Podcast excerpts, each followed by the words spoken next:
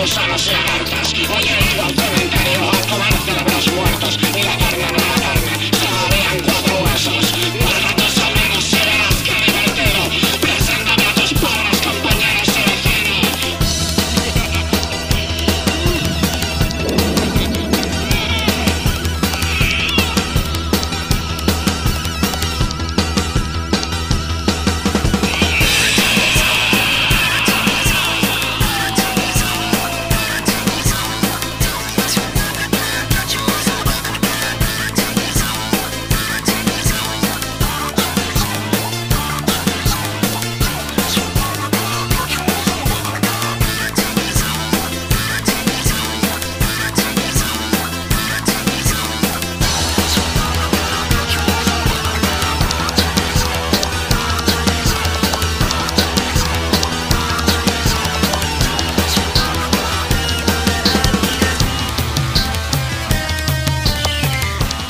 Hey pandilla, bienvenidos a la segunda transmisión del podcast oficial de eresunexperimento.com, transmitiendo desde los estudios de Nación Libre para todo el mundo. Antes de empezar les comento que la forma en que se presentará cada transmisión será diferente, ya que como el mismo nombre del blog y del podcast lo dice, esto es un experimento, por lo cual habrá variación de temáticas y de producción. Ya veremos cómo van saliendo los demás podcasts, pero por lo pronto empezaré con este recomendándoles una buena película. Como ya tengo bastante tiempo sin ir a las salas de cine, les voy a recomendar una película que ya tiene algunos ayeres. Es una de mis películas favoritas, se llama El hombre de los rayos X en los ojos, o en inglés The Man with the X-Ray Eyes, dirigida por Roger Corman y estrenada en 1963. Este clásico de la ciencia ficción nos muestra la historia del Dr. James Xavier, el cual está haciendo investigaciones sobre la vista humana, pero la fundación que está financiando su experimento decide dejar de apoyarlo ya que no han obtenido resultados. Esto lleva al Dr. Xavier a probar su experimento en él mismo, desarrollando así una supervisión capaz de ver a través de cualquier objeto. El doctor se obsesiona con seguir el experimento llevándolo al punto de la locura. Siendo perseguido por la policía y la comunidad científica, termina como vidente en una feria, adoptando el seudónimo de Mr. Mentalo, para después terminar como un curandero que no necesita siquiera tocar a los pacientes para saber sus males. Ahí es donde se reencuentra con una de sus colegas que quiere ayudarlo, pero él solo busca dinero para seguir con el experimento. Una cosa lleva a otra y como dirían los carniceros del norte,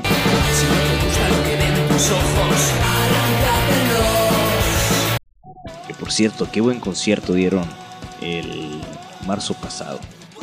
Eh, como comentaba, la película fue estrenada en 1963, así que no esperen efectos especiales super realistas, aunque aún así supieron bien cómo representarlos con la escasa tecnología de aquellas épocas. En resumen, puedo decir que es una excelente película, bien producida y con buenas actuaciones. Si te gusta la ciencia ficción, El hombre de los rayos X en los ojos no puede faltar en tu colección personal. Por último les comento que pueden dejarme sus recomendaciones de películas y series. O igual si quieren que haga una reseña en especial de alguna, en el siguiente podcast no duden en dejar su comentario en el blog. Si no tengo nada mejor que hacer, tal vez lo haga. Hace rato mientras navegaba en la red me encontré con una serie de listas eh, de ventajas y razones por las cuales es bueno tener a un chico o una chica geek en tu vida. Me parecieron bastante interesantes y las iba a publicar en el blog, pero pues son algo extensas, así que mejor decidí compartirlas aquí en el podcast. Para todos los hombres geek, empezamos esta mm, sección con las ventajas y razones buenas para tener una novia geek. Esta lista la he sacado del blog sweetiegeeks.com y fue escrita por Sophie Gadget. Número 1. Las chicas geek no son las clásicas estereotipadas con lentes de fondo de botella, frenillos y feas. De hecho, hay algunas bastante atractivas. Claro, esto aplica a todo, no solo a las chicas geek. 2. No gastarás tanto dinero en mensajes de texto o llamadas. Seguramente ya usa Skype o su equivalente libre, además de algún cliente de mensajería instantánea o microblogging. 3. No te molestará por jugar videojuegos, al contrario, querrá pasar una larga partida intentando desbloquear ese nivel que tanto trabajo te ha costado, o querrá ponerte unas pataditas en tu shooter favorito o juego de peleas. 4. Jamás tendrás que preocuparte por tus gadgets y colecciones. Ella sabe el valor que tienen y cuán especiales son para ti. 5. Siempre podrán compartir y debatir opiniones sobre los últimos gadgets en lanzamiento o sucesos tecnológicos, ya que al igual que tú estará al tanto de todas estas noticias. 6. Ella jamás te mirará como si estuviera dos cabezas cuando te quejas por la banda ancha, cuando le gritas a tu ordenador, cuando destrozas tu consola, cuando comienzas a confeccionar un traje para usar en el Comic Con. Al igual que tú, tendrá sus ataques de ira contra sus aparatos y tal vez hasta te ayude para confeccionar el traje. O te pida ayuda. 7. Entenderá la perfección y creerá que eres el chico más dulce del mundo cuando le digas cosas del tipo Mi sistema operativo entra en invernación cuando no estás a mi lado. Ok, hago un paréntesis aquí para decir algunas frases más que tal vez le sirvan a alguien para conquistar a su chica o chico geek. Empezamos. Sin ti mi vida sería como una web sin CSS. Eres el kernel de mi Linux. Eres el compilador de mi código. Tengo el feed RSS de tus pensamientos. Ok, ya hasta ahí, sigamos con la lista. 8. No tendrás que estar el día de los temas top de las conversaciones sin sustancia que interesan al resto de las chicas. A ella le interesará que le cuentes la historia de aquel troll que tuviste que banear ayer en tu blog o cómo mataste al monstruo que en World of Warcraft, tú solo, aunque es probable que ella jugara esa partida contigo y estuviera leyendo el blog en ese momento. 9. Ella es casi única. Mientras hombres geeks hay muchos, las chicas aún escasean. Así que si tienes a una chica geek eres un tipo con suerte, a esa chica le gustas de verdad. 10. A ella no le extrañará que le digas que te gusta que se vista como Leia en la escena con Java de Hutt. Y puede que te sorprenda sacando de su armario el sexy bikini dorado y se haga trenzas en el pelo. 11. Tu regalo de cumpleaños, Navidad y San Valentín tiene garantía. Sabrás siempre exactamente qué regalarte y viceversa. No tendrás que romperte la cabeza pensando en qué comprarle. Sabes a la perfección que cualquier detalle geek la hará feliz, como ese bikini dorado. 12. Tu novia nunca se enojará si nota que has olvidado su aniversario. Pues no se te olvidará ya que tienes una super memoria. Además ella ya checó tu estatus de eBay y sabe que has ordenado un anillo promocional e ilimitado de la princesa Leia, junto al bikini dorado. 13. Si vives con ella estará completamente de acuerdo contigo en que una mega pantalla de 40 pulgadas o una nueva consola de videojuegos tiene completa prioridad sobre una lavadora, estufa o cualquier otro electrodoméstico. Ahora daremos la vuelta para decir las razones para tener un novio geek, que eh, no están enfocadas a chicas geeks, sino más bien a todas las chicas en general. Esta otra lista la he visto en circuloblosser.blogspot.com. 1. Aunque los geeks son un poco torpes, casi todos van con buenas intenciones. Los chicos bonitos con sus lascivas miradas y manos largas. ¿Qué crees que es lo que realmente buscan en ti? 2. Ellos pueden serte de gran utilidad. En un mundo en el que vivimos rodeados de gadgets es genial poder contar con alguien que te explique cómo manejar tu portátil, tu iPod o cualquier otra cosa que lleve pilas o se enchufe en la pared.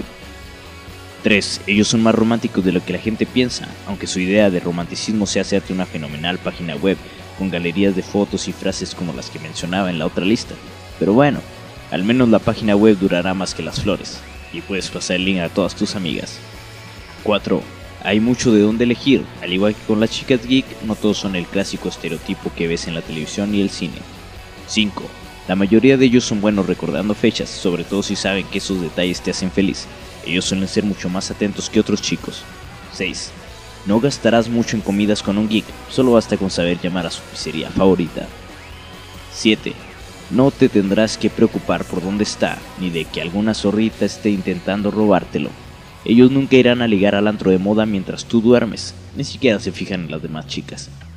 8. Aunque no les gusta salir demasiado, puedes intentar hacer un trato con ellos. Por ejemplo, les puedes ofrecer ir disfrazada de su personaje favorito de anime al próximo Comic Con a cambio de que te lleve a un concierto.